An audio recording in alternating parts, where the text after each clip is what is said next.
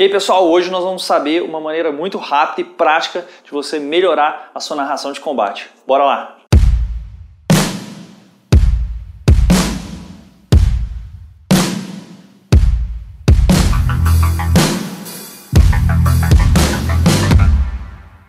Bom, uma das coisas fundamentais do RPG é você ter um combate emocionante que seja bem narrado, tanto pelo mestre quanto pelos jogadores. Mas frequentemente faltam as palavras na hora que você está tentando narrar alguma coisa. Have you ever had a dreams that that you um you had you you you could you do you you want you you could do so you you do you could you you want you want him to do you so much you could do anything. Não vem tanta ideia, você acaba fazendo do mesmo jeito. Então é muito menos emocionante você falar, ah, você acertou, do que você descrever a cena, do que você dar o detalhe, de você falar qual foi o efeito daquele golpe, por que ele foi diferente. E a mesma coisa o jogador. Então isso é uma prática e que a gente quer facilitar para você. Então como é que a gente fez? A gente fez uma tabela que possa ser uma inspiração para você na hora que você está mestrando ou que você está jogando. Então você imprime e aí você vê lá no, do, do lado alguns efeitos que podem acontecer. Então aqui está a tabela, dá uma olhada aí.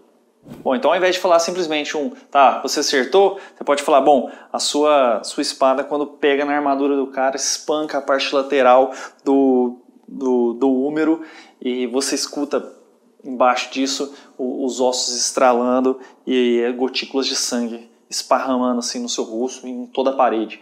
É completamente diferente. Então te dá uma ideia. Tem um verbo, que tipo assim, que tipo de verbo você usa nesse momento, um local para o golpe pegar e um efeito, coisas simplesmente que você pode olhar e utilizar como efeito. Tem alguns meio estranhos, tipo, mas é só para te inspirar. Pode ser usado para magia, por exemplo, pode ser usado para outras coisas. Bom, essa tabela ela tá gratuita, tá o link aí embaixo, é só você clicar, baixar, não tem custo nenhum e boas rolagens para você. Até a próxima.